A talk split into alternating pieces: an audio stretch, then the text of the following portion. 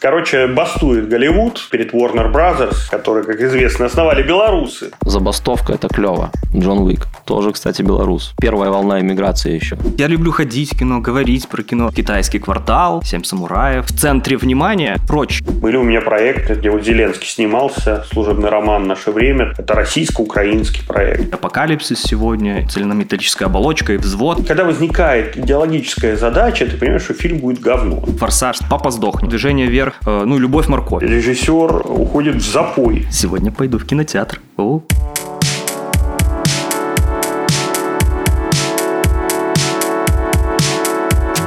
Привет, я грустный Коленька, и это мой подкаст «Доколе». И сегодня в мой нарисованный мир заглянули сценарист, драматург, преподаватель Андрей Курейчик. Привет всем. Йоу, привет. И стендап-комик, сценарист Павел Кривец. Привет всем, привет, ребята.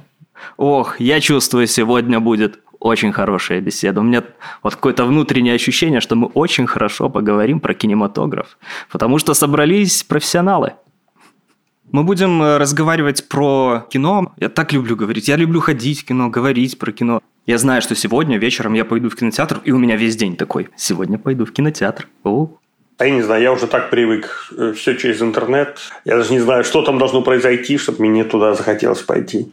Я сходил на OpenGamer вчера. О, Хорошо, и как? Как? Я понял одну из этого фильма очень серьезную мысль. Я вынес, и я понял, что надо учить английский язык. Я не понял ничего, я в шоке просто. Я, ну, я не знаю почему. Я хожу постоянно на английском языке и все понимаю. Ну, форсаж там просто понимать, конечно.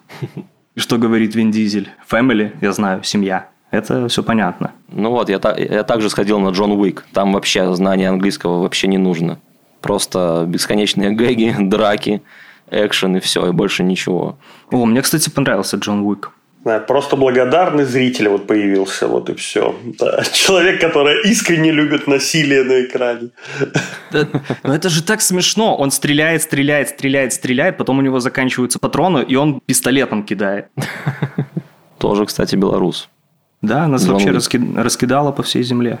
Первая волна иммиграции еще какая-то. Он в ради БНР просто, понимаете? Сошел немножко с этих катушек и решил, решил разобраться. А как в Америке там? Как там дела в Америке? Как-то по-своему. Вот я одно понял про Америку, что она э, просто на своей волне. Это вообще никак не соотносится с тем, что в Европе. Тут не про это говорят, у нас про забастовку, что все они сейчас бастуют.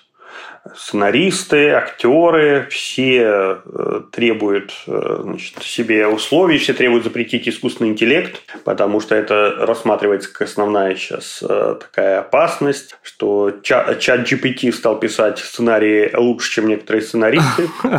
Вот. продюсеры все расщухали сразу и поняли, как экономить. И появились еще программы, которые рисуют артистов, массовки, и уже не надо массовка, уже тебе ты ставишь двух э, колдырей, и их размножают э, в любом количестве. Короче, бастует Голливуд, просто выходят на реальные такие демонстрации. Тут недавно вышли э, бастовать перед Warner Brothers, которые, как известно, основали белорусы. И вот это абсолютно белорусский подход. Значит, стояли с плакатами, стояли с плакатами, а ночью, э, видимо, сотрудники Warner Brothers или кто, спилили деревья, которые давали тенек, чтобы на следующий день, значит, эти не могли чуваки стоять, им было слишком жарко. Это, кстати говоря, не первая забастовка. И как раз вот я тоже был в Америке, это был 2009 год. Э, И я помню, что в кинотеатрах шел один единственный фильм. В течение недель, месяцев шел один дебильный фильм «Терминатор 3». Ну, меняется мир. Меняется мир. Меняются модели заработка, а, конечно, их не учитывают э, старые контракты. Я вот работал же много, да, в Украине, в России. Там вообще дикие контракты. Там нет никаких, конечно, профсоюзов, не платят никаких процентов.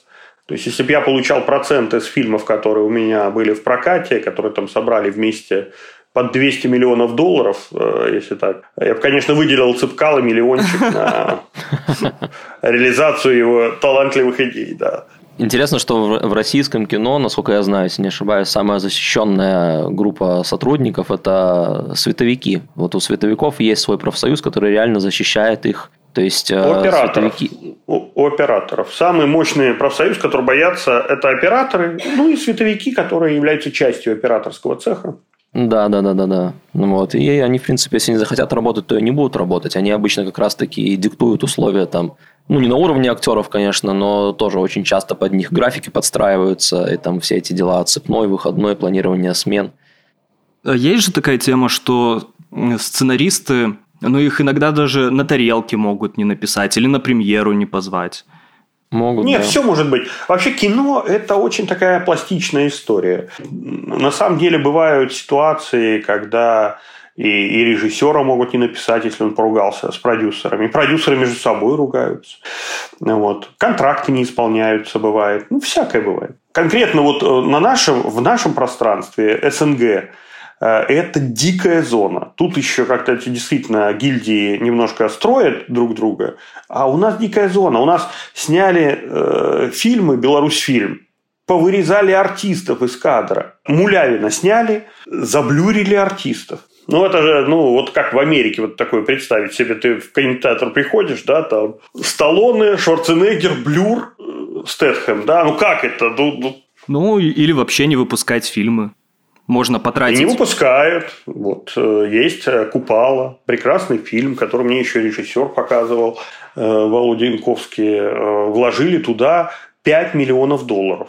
Делали перезапись звука в Праге на самой крутой студии голливудской Барандов.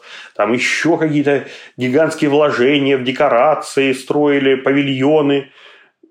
Просто положили на полку. Все. В России тоже таких ситуаций сейчас много. Капитан Балконогов сбежал, вот этот фильм, он тоже так и не вышел. Потом что-то ну, еще было, по-моему. Да. Ампир, Ампир В, да, по-моему. С, Оксими... с Оксимироном. Э, бывают такие. Ну, кстати, бывает это даже и в нашей среде э, независимые. Вот у меня там Окрестина есть э, проект, то тоже лежит на полке, на Маланке, и все.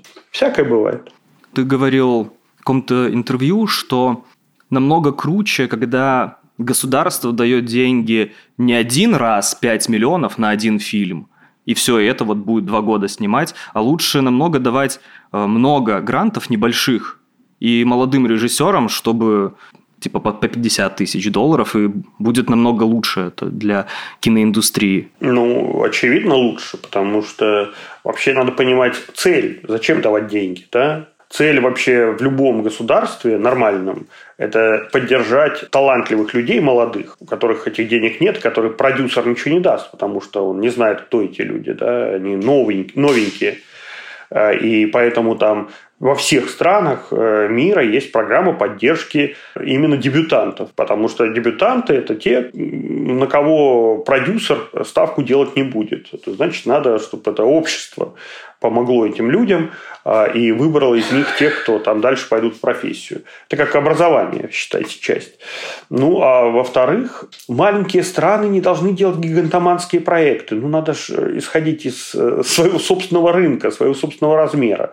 Если у тебя там, население 9 миллионов, как ты можешь делать фильм за 5 миллионов долларов там, или за 50 миллионов долларов? Ну, где, куда, зачем? А, и, и бедные, маленькие и бедные. Вот какой является Беларусь. А, но при этом это не значит, что это не талантливое кино или что это не востребованное кино. Да? Огромное количество таких фильмов а, покоряют фестивали. Ну, а посмотрите, что они снимают. Да? Какой-то культурный слой. Это просто жирный слой навоза. Это все. фильм э, «Код Каина». Мы братья вот этот. Ну и мы братья, и сейчас они опять про Польшу снимают. Какая Польша плохая э, была. То есть, ну, когда, когда возникает идеологическая задача, ты понимаешь, что фильм будет говно. Да? Потому что вообще искусство не берется из идеологических задач. Оно не делается как э, продукт идеологической задачи. Искусство, оно возникает, потому что у художника есть какие-то чувства, и эти чувства, переживания обретают эстетическую форму, там, находят э, некую идею, которая позволяет их выразить. Совершенно другие механизмы задействуют. У меня знакомые в Кыргызстане, в Казахстане делают кино, и это малобюджетные фильмы, и люди с удовольствием идут на эти фильмы. Мне кажется, у нас вот как будто бы не было такой культуры, вот ходить на свое. У нас не было фильмов. Не было такой культуры не было культуры. Даже нет, фильмы какие-то иногда появлялись, но э, мало, мало объективно. И из того, что Беларусь фильм очень подпортил э, репутацию белорусского кино, белорусское кино у широкого зрителя было ощущение, что это очередная шняга Беларусьфильма, э, да, люди не очень хотели ходить. Хотя вот, э, я не помню, мы прокатали «Гараж», а он стал одним из рекордсменов э, проката, хотя он стоил там, 5 тысяч долларов, копейки. Там все держалось на харизме Саши Кулинковича, на харизме Эвелины Сакура, там, Юры Наумова. И все. Ну, и он стал лидером проката. То есть все это возможно. Это он окупился, кстати? Ну, конечно. Там Вау. окупился много-много раз. Вот, вот это очень Потому круто. что он стоил 5000 долларов, повторяю, весь его бюджет был. Кулинкович – это, это что-то сумасшедшее. Я не знаю, во-первых, как может прийти мысль такая, позвать его. Это кастинг был или это вот под него конкретно был написан фильм? Это под него конкретно был написан фильм, но э, я его снимал и раньше в фильме э, «Выше неба» первом таком э, независимом белорусском фильме, сериале тоже был. Но э, я просто его знал лично. Мы как-то приятельствовали, поэтому я видел человека, который, как мне кажется, настолько недооценен вот в зоне кинематографа. Но да, вот ну, сцена, где он плачет, это, ну, это, это сильная актерская работа. Сильная актерская работа. Но он талантливый очень человек не стыдное русское кино, не стыдный русский сериал. Вот. И я всегда был против такого. Я говорил, да есть же хорошие фильмы. Ну, всегда говорил, ну, а вы смотрели, там, я не знаю, «Папа сдохнет». Вот мне, как грустному Коленьке, очень понравилось. Или там, как э, Вить Чеснок вез Леху Штыря. Тоже очень, хоро- очень хороший фильм. Э, ну, «Любовь-морковь» тоже очень хороший фильм. Вот. Всегда были хорошие русские фильмы. Даже началось уже вот такое, какой-то шаг в Netflix сделали. И уже как будто бы вот-вот. У меня э, какое было ощущение? Я же наблюдал вообще э, индустрию, как она развивалась. Э, первый раз я помню, меня пригласили именно в кинематограф в Москве в 2004 году. Вот сколько это получается? 20 лет, да, будет скоро. И индустрия росла, приходили талантливые люди, Сакуров выпускал, учитель выпускал там курсы в Авгике, Лунгин. Огромное количество в целом талантливых людей, которые там базисом имели советский кинематограф, который был там не последний в мире, как ни крути. Потом это начало э, как бы перетекать на телевидение, да, то есть из говняных сериалов э, стали появляться такие более-менее э, нормальные сериалы с чуть ли не замахом на мировой Э, прокат. И они интегрировались. Огромное количество российских э, компаний работали с украинскими компаниями, например. Да, там были у меня проекты, там, где вот Зеленский снимался, служебный роман «Наше время», там это российско-украинский проект. То есть все, все как-то вот оно казалось идет по цивилизованному сценарию. И э, еще там лет 10, 15, 20, и ну, не отличишь там российский фильм от любого нормального среднемирового фильма на Netflix или там на Hulu или где-то. Но, видите, история по-другому распорядилась просто. И они, э, э, не дойдя до цивилизации, пошли в лубок, и э, они превратились просто в идеологический отдел при ЦК КПСС новом, вот этом старческом. Э, Путин, Патрушев, э, Шойгу, Герасимов, где боеприпасы, да? И ты, ты понимаешь, это вот произошло со всей культурой. Если Шнур стал писать песни, восхваляющие Вагнера, если там они стали снимать какие-то фильмы про Донбасс дикие, про Крымский мост, ну, вот всю вот эту вот херотень. Если на НТВ стали выходить сериалы, какие э, значит, э, чекисты хорошие и так далее. Ну, то есть оно не дошло до вершины горы, а начало катиться просто на другой склон. Склон вот этого лупка. И когда этот лубок попер, все, мне тоже стало абсолютно неинтересно. Самое неприятное, что это все произошло не потому, что это те же самые люди стали снимать просто вот это все идеологически выверенное кино, а просто выветрились талантливые, талантливые люди из, из России, вот когда все это началось, очень много людей уехало, вот, и наружу вылезли всякие Сарики Андреасяны и их братья, вот, которые сейчас забивают эфир вот. А многие действительно талантливые авторы, режиссеры, они просто либо вообще ушли из профессии, либо уехали куда-то и пытаются заниматься своим делом в другой стране. У меня масса таких э, примеров. Вот. Поэтому все это грустно, конечно, потому что жабы да черти по кабинетах, как пел Михалок когда-то. Вообще искусство, и в этом его смысл, оно должно находиться всегда в диссонансе с э, властью. Да? Вот все, вся идея искусства, и в свободной стране это происходит, и в любой, и в полусвободной, и даже в какое-то время в СССР это происходило, 80-е, там, серьезно. Оно должно ну, как бы демонстрировать свое какое-то несогласие с плохими вещами, которые происходят в обществе. Как только оно становится конформистским, а, начинается соцреализм сталинского такого э, типа. Вот это то, что мы сейчас наблюдаем. Ну, конечно, любое искусство – это конфликт всегда. А какой, какой конфликт, когда все совсем согласны? Да, есть еще вот эта вот тема, что какие-то серьезные вопросы, серьезные проблемы, серьезные события в России и в Беларуси тоже э, не переосмыслили через кинематограф, не переосмыслили Афган, там, не переосмыслили теракты, не было какого-то взгляда, что это произошло, и Чечню не переосмыслили, а просто опять же, про Великую Отечественную войну, где мы хорошие, они плохие. Ну, в Америке же Вьетнам, много фильмов про да, Вьетнам, где много, прям да. напрямую говорят, что было это все зря что не надо было в это лезть, и апокалипсис сегодня, и там цельнометаллическая оболочка, и взвод, это все разные этапы этой войны. Ну, потому что нет привычки признавать свои ошибки. Никогда ни в чем вообще. Ни одно правительство не, не, не признает своих ошибок. И, и сейчас даже новая пошла тенденция в России, когда они стали э, оправдывать ошибки предыдущих вождей. Вот сейчас этот новый опять виток популярности Сталина в России. Это что такое? Вот. А сейчас все, сейчас все были хорошие. И Сталин был хороший, и, и император был хороший, и вообще в целом мы все всегда э, в одном векторе действовали сквозь поколения. Поэтому, конечно, не, не проводится работа над историческими ошибками вообще. Вот. И, кстати говоря, я тоже об этом часто думаю, вот как, э, как в той же Америке происходит. У них кажется, что у них богатая история. Нет, они просто... Ну, она, она не богаче, чем история любой другой страны. Просто они умеют рассказывать о тех исторических событиях, о которых у нас бы никогда не рассказали. Ну, вообще, не должно быть запретных тем для искусства. Я должен сказать, да, если там режиссеру или сценаристу интересен Вьетнам, надо писать про Вьетнам. Если ему интересно про Чернобыль, надо писать про Чернобыль. Но это должно быть самому человеку интересно, не, не чиновникам, как правильно осветить Вьетнам или Чернобыль, да, а, а человеку. Именно поэтому там а, проект BBC такой талантливый, да, потому что это реально самим людям интересно было вот, Чернобыль, а, всю эту ситуацию, понять, как это произошло а не потому, что почему-то на BBC вдруг понадобилось э, там кому Борису Джонсону, да, и вот показать э, катастрофу Чернобыля именно с этой точки зрения. Ну, придет время. Ничего, я вот э, как раз очень спокойно по одной простой причине. Искусство, оно выживало в любых режимах и в любых ситуациях. Да?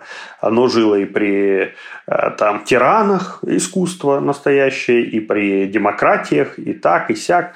То есть это, это настолько э, природно человеку э, творчество, что, ну, да, бывают просто сложные периоды, когда реализация, сама по себе реализация, или невозможна, или страдает, но вот, вот сам внутренний какой-то процесс искусства, он идет. Ну и более того, часто, когда заканчиваются какие-то черные полосы, а, происходит всплеск э, да. в искусстве. Там... Конечно. Вы думали, о чем бы вы хотели написать? О каком-нибудь историческом событии в Беларуси или персонаже каком-нибудь историческом? Я бы хотел снять э, фильм про старину. Вот не знаю. У меня давняя это мысль какая-то и, и внутренняя, потому что вот э, мы так часто говорим, скорина, скорина, да, не очень понимаем вообще, э, что это за фигура и, и почему он так важен для Беларуси. А ведь это Стив Джобс, понимаете? Это человек, который привез на наши земли технологию, которая там опередила э, на столетие просто весь тогдашний образ жизни. Человек, который там, э, родившись в Полоцке, жил в трех-четырех странах, да, вот как и мы сейчас, кто-то в Европе, кто-то в Америке, это, это Скорина, который да, был в Полоцке, потом в Падуе, потом в Праге, потом э, Вильно, потом в Варшаве, потом там, сям. Вот. И тем не менее, сделав этот круг, он в свою страну привез, привез этот печатный станок. а чтобы рассказывать правду, распространять некое там, да, слово истины.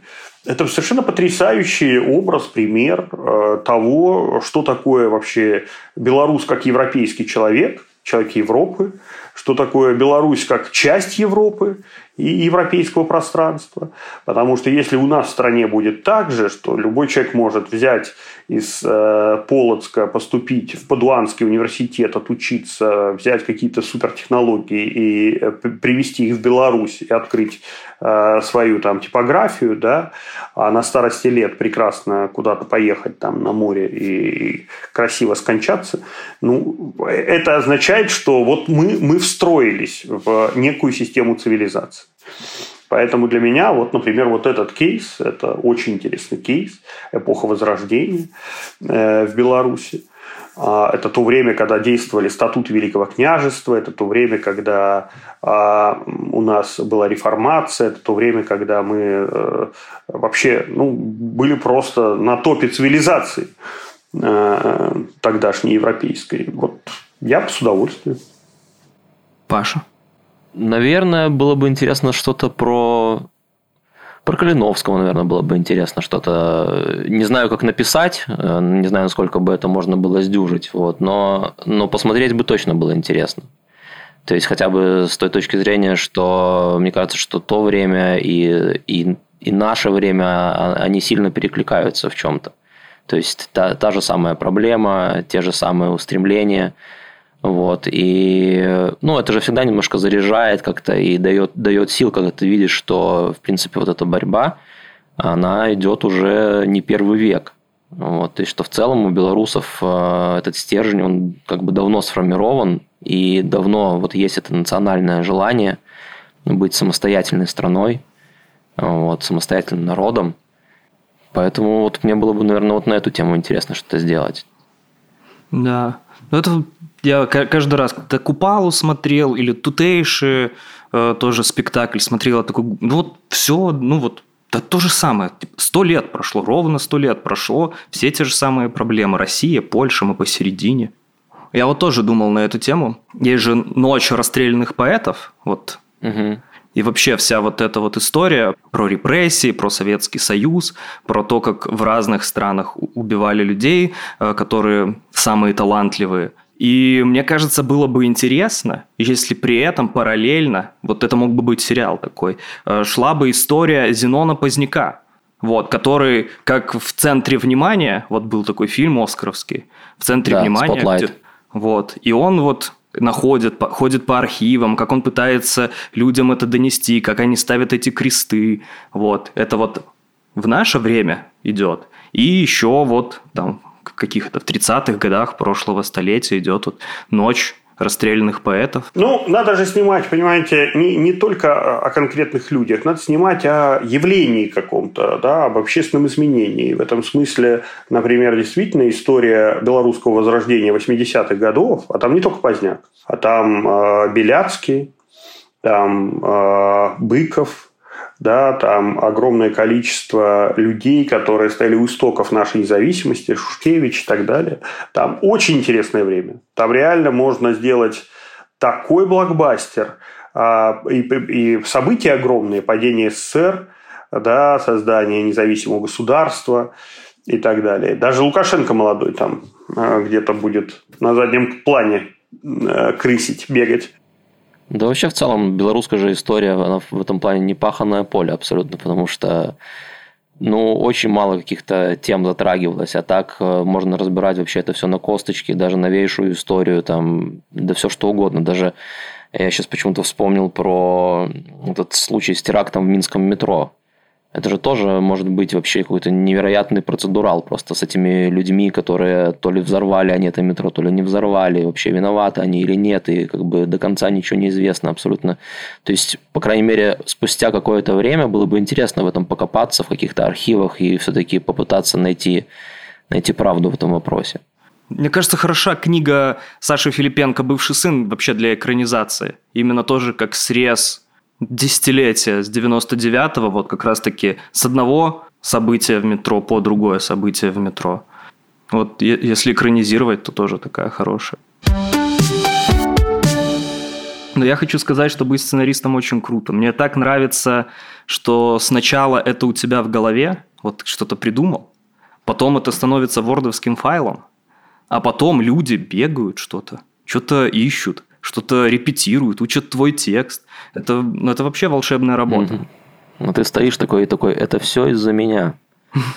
Есть и минусы. Все-таки сценарист очень зависимая профессия, особенно на коммерческих проектах. То есть власть сценариста очень маленькая. Давайте Это смотреть да. правде в глаза. И, а, к сожалению, иногда не самые талантливые люди помыкают а, сценаристами, в общем, заставляя их делать то, что они не очень хотят. То есть вот это для меня уже с возрастом становится проблемой. Я как человек, который эмоциональный и э, ну, бывает, что иду на конфликты по творческим вопросам. Вот у меня было уже не, там, не раз и не два, когда э, люди, которые к сценаристике не имеют никакого отношения, начинают, но, но имеют власть на проекте, так получилось, да, э, начинают вмешиваться в творческую ткань, и меня прямо это выбешивало. выбешивало. На, на каких проектах? Ну вот, например, «Движение вверх», да, такой проект про победу на Мюнхенской Олимпиаде Советского Союза в баскетболе. А студия Михалкова. Ну, я пишу сюжет этот, да, пишу поэпизодник и вставляю то, что было реально на Мюнхенской Олимпиаде.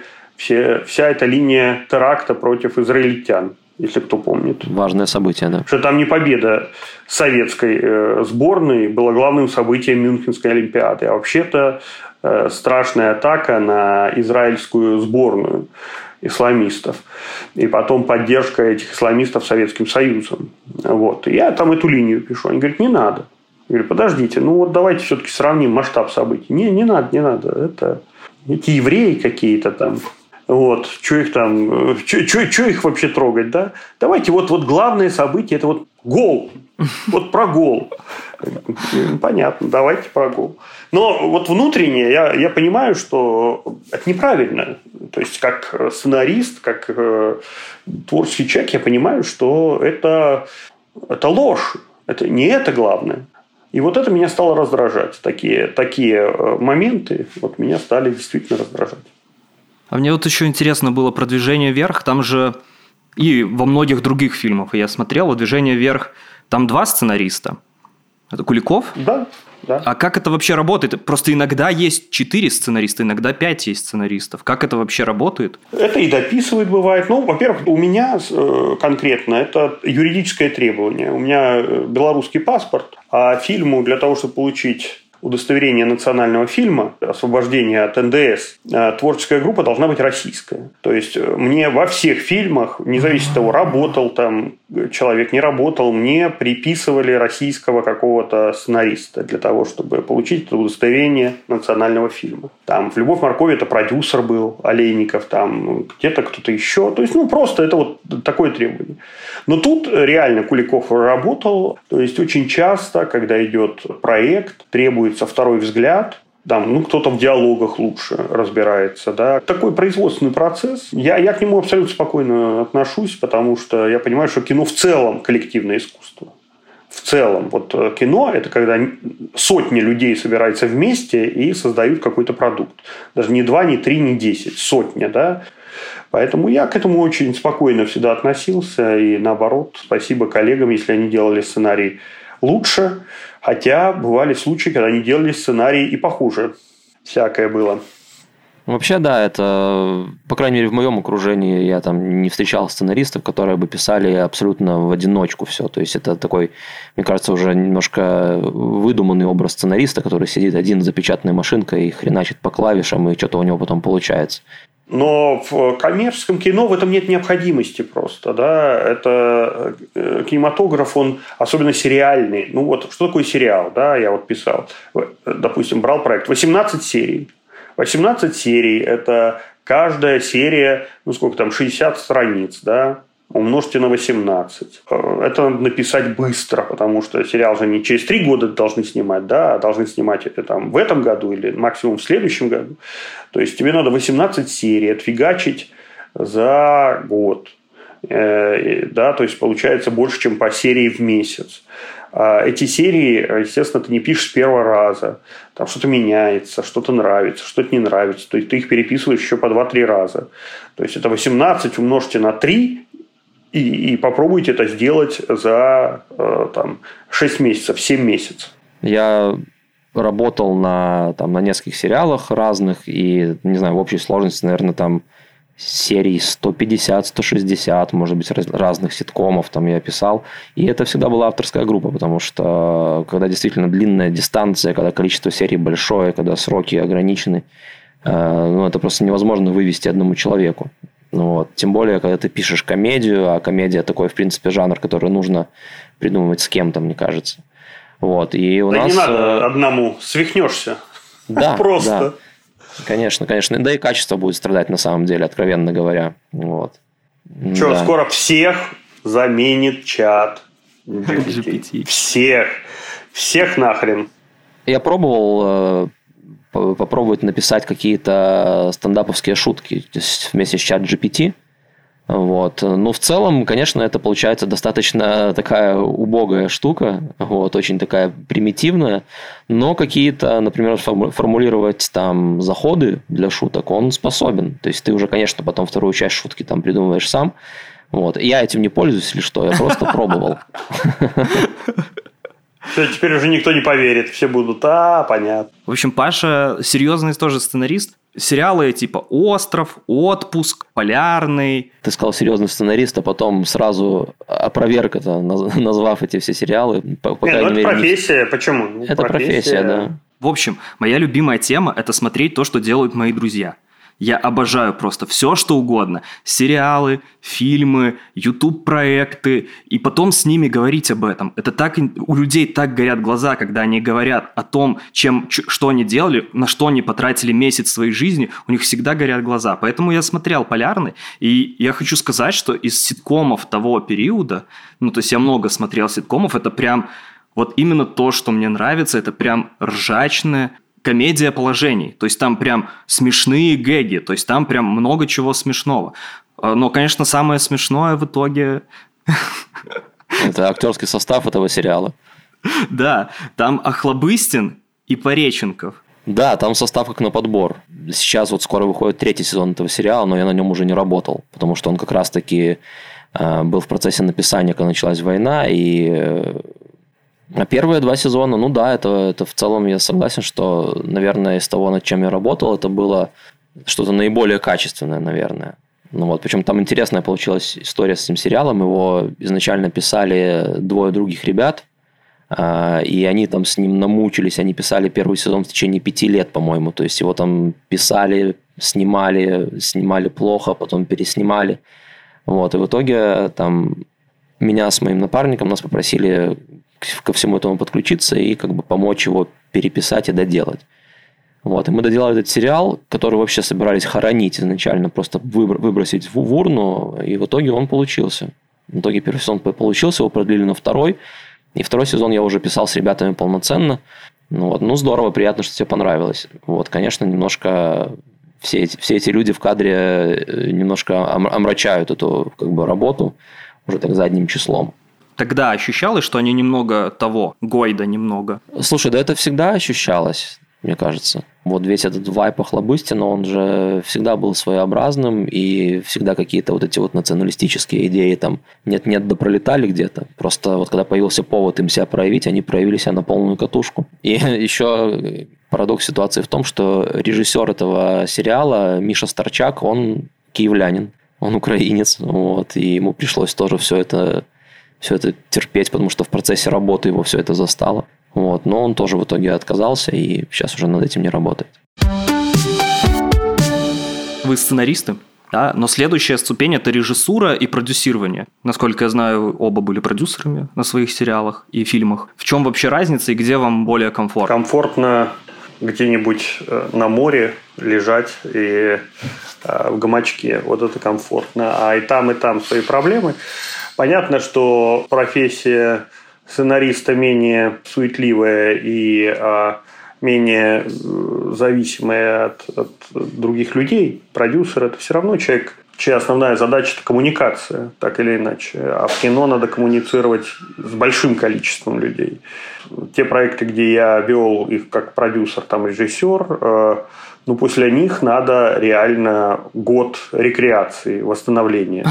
Просто. Это правда. Просто э, выключать телефон, там, не знаю, уезжать э, в горы, прятаться и, и просто лежать, потому что это энергетически ну, очень, очень тебя как бы выедает. Это такой, э, такое выгорание. Это сложная профессия. Но, с другой стороны, единственный ее плюс, что ты действительно пытаешься добиться результата, который ты сам себе поставил, не который тебе поставили, и делаешь какой-то проект, который, ну, в идеале, да, если ты не нанятый продюсер, да, а продюсер, который запускает э, проект с нуля, свой собственный, э, ты, ты делаешь свое высказывание какое-то. Но в наших условиях это все диковато. Просто дикая профессия, дикий запад такой, да, потому что ты не знаешь, где мина, где, где возникнет проблема. Вот. Э, там, ты, ты начинаешь продюсировать, да, у тебя там первый съемочный день, артист приходит с разбитым носом. Просто он в клуб сходил перед этим. Или ты начинаешь проект, а у тебя твой э, режиссер э, уходит в запой. Просто реально. Вот, вот, вот в, дупель, в ноль да, у тебя уже деньги вложены. Ну вот разные бывают ситуации, где, которые в итоге надо разруливать как-то, и они вроде как разруливаются. То есть не бывает каких-то совсем таких безвыходных положений. Но цена этого для твоих нервов, э, мозга, сердца и всего остального, она высокая. Это правда, да. Ну, то есть это постоянное, постоянное лавирование между какими-то проблемами. То есть ты действительно там на площадке решаешь тысячу задач, которые вообще тебе не могло прийти в голову, что тебе когда-либо придется их решать в принципе. То есть, да, начиная там от, от того, чтобы утихомирить какого-то актера, заканчивая тем, что ты вместе с каскадерами придумываешь, как правильно уронить человека с лестницы. И действительно, это все очень тяжело и морально, и физически. Сериал, например, 20-серийный, вот у нас снимался там порядка 90 смен. Вот, и ты 90 дней живешь просто в каком-то невероятном режиме. Там у тебя смена заканчивается, не знаю, пусть даже по-божески в 9 часов вечера. После этого тебе надо собраться еще там со съемочной группой и обсудить э, планы на завтра вообще. Ты заканчиваешь очень поздно, встаешь в 5 утра каждый день, выезжаешь на съемочную площадку, на которую надо добираться иногда там куда-то в горы на каких-то уазиках по каким-то колдовинам. Вот. Короче, плохо спишь, плохо ешь, э, много пьешь, э, потому что действительно физически тяжело это все вывозить. Вот. То есть я, я даже смотрю, вот то есть, если там в моей работе она такая, как бы, работа на площадке, она была цикличная, там ты от, от полугода до года можешь там, а то и больше сидеть просто в офисе э, и с авторами писать сценарий. Вот, а потом ты э, там раз в два года вот на такой период съемочный выезжаешь куда-то. А я всегда смотрел на, на другие цеха, то есть, условно, там те же операторы, гаферы, Э, да, да кто угодно, грим, костюм, это люди, которые живут от проекта к проекту. То есть они постоянно по бесконечным каким-то экспедициям. Поэтому, конечно, это очень сложная работа на самом деле, очень сложная. Вот, и поэтому эта работа должна хорошо оплачиваться. И забастовка – это клево. Вот что я могу сказать. В какой-то момент я понял, что для меня вот эта вот сменяемость – это как раз-таки такой момент выживания, потому что ты Э, ну, хочется разнообразия. Ты устаешь там писать, тебе хочется какой-то активности на площадку, тебе на площадке хватает трех-четырех месяцев, там, чтобы опять заходить писать. Вот. Ну, собственно, вот как-то так и несколько лет своей жизни я провел.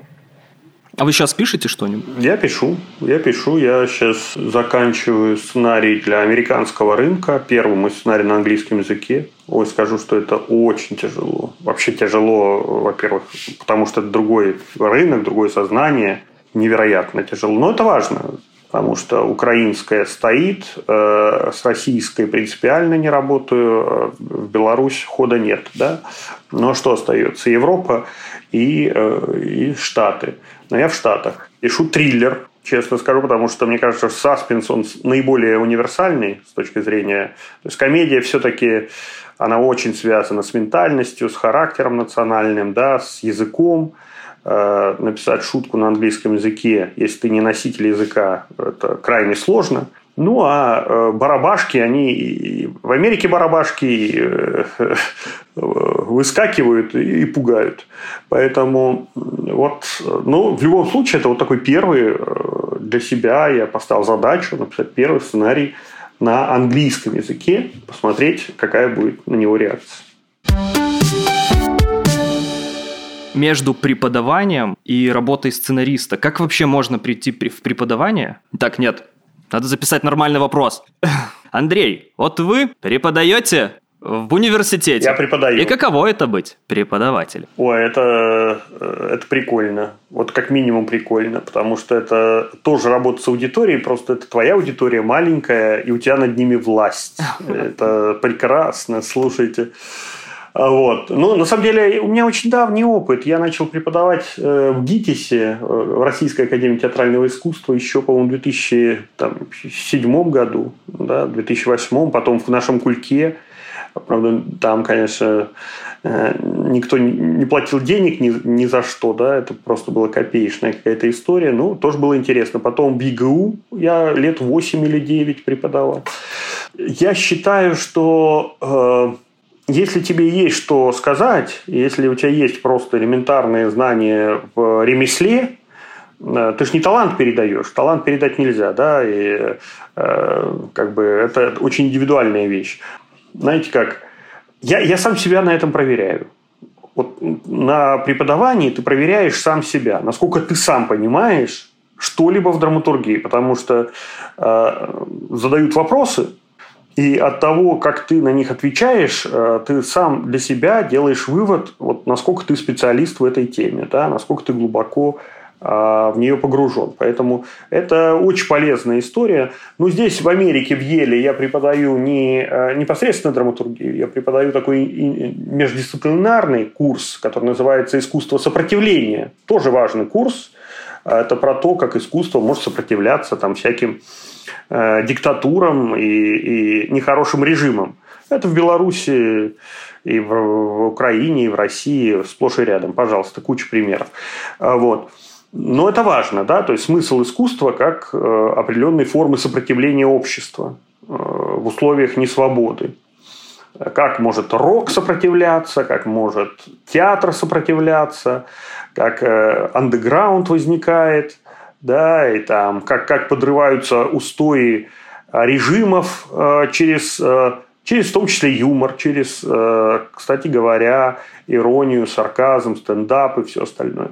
Это вот такой курс я здесь преподаю американцам, потому что я не думаю, что я могу американцам много рассказать о кинодраматургии, учитывая, что Голливуд у них, а не у нас. Да? То есть мне, мне надо у них учиться.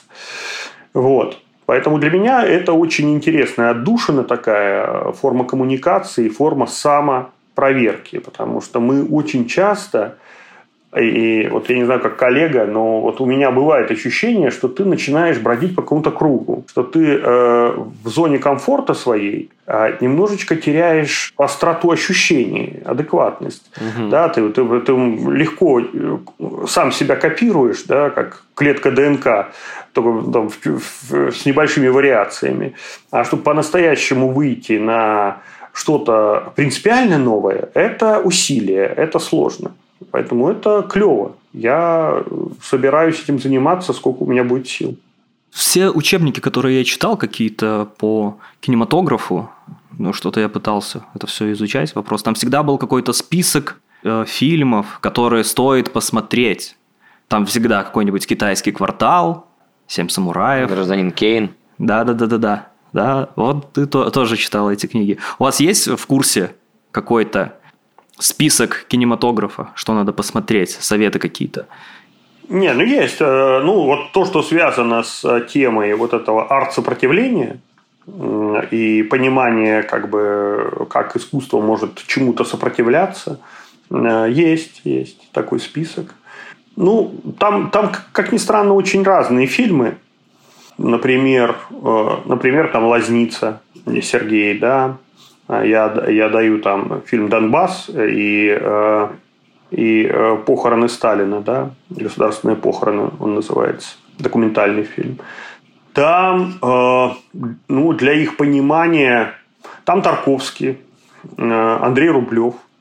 Ну, то есть разные фильмы, которые ты... Фильм «Рок» Алексея Учителя, да, там, чтобы они знали, кто такой Цой и кто такие рокеры были.